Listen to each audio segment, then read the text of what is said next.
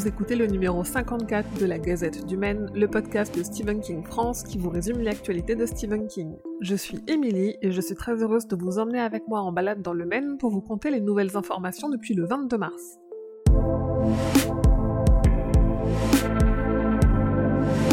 Vous l'avez sûrement entendu ou vu, puisque le dernier hors-série de la Gazette y est consacré, mais Stephen King France a fêté le 3 avril dernier ses 10 ans.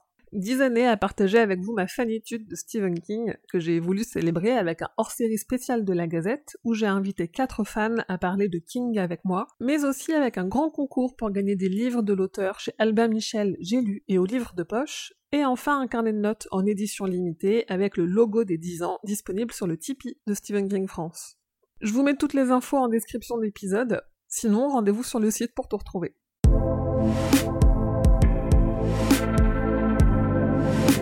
Le 9 juin 2021, les éditions Librio republieront leur petit recueil de deux histoires, Le singe et Le chenal, avec une nouvelle couverture.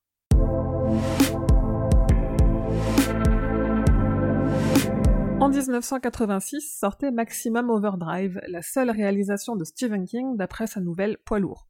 Au casting, on trouvait notamment Emilio Estevez dans le rôle principal, et l'acteur vient de confier à Vanity Fair qu'il regrette d'avoir tourné dans ce film. Si vous comprenez l'anglais, je vous invite à aller faire un tour du côté du podcast The Commentary Cast, qui permet à des réalisateurs d'enregistrer les commentaires audio de leurs films. Car si Netflix c'est bien pour produire plein de contenu, ça manque aussi de bonus comme pour un DVD ou un Blu-ray.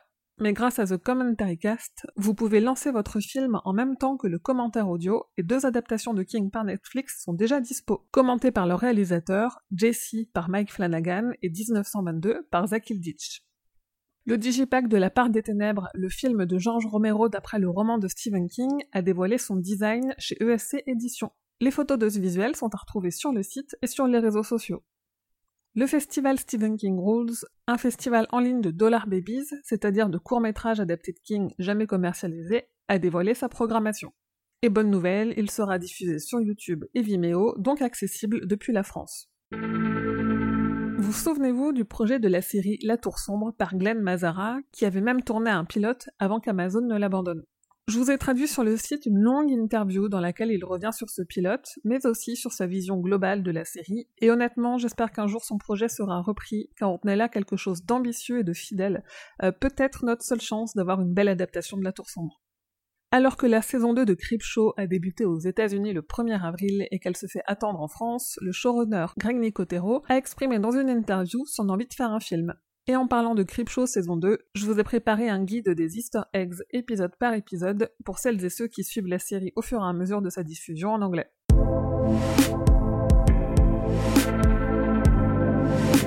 Dans le dernier hors-série du podcast Le Roi Steven, on parle de la série The Stand adaptée du Fléau, qui est disponible en France chez Starsplay. L'autrice, compositrice, interprète Carrie Underwood a confié que le clip de sa chanson Two Black Cadillacs, sorti il y a déjà plus de 8 ans, est inspiré de Christine de Stephen King, dont elle est une grande fan. Il y a un an, je vous parlais de rumeurs qui évoquaient la présence de Gripsou dans le nouveau Space Jam. La première bonne annonce du film de Warner n'a pas déçu puisqu'on aperçoit le clown dans le public.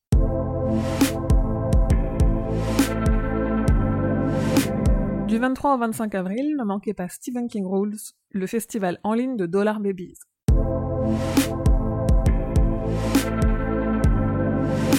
Et voilà, c'est tout pour la gazette numéro 54. Merci de votre écoute, de votre soutien et de votre présence depuis déjà 10 ans dans cette aventure incroyable. Vous pouvez me soutenir et m'aider à créer de nouveaux projets en donnant quelques euros au Tipeee, surtout qu'à l'occasion des 10 ans de Stephen King France, il y a un nouveau goodie en édition limitée.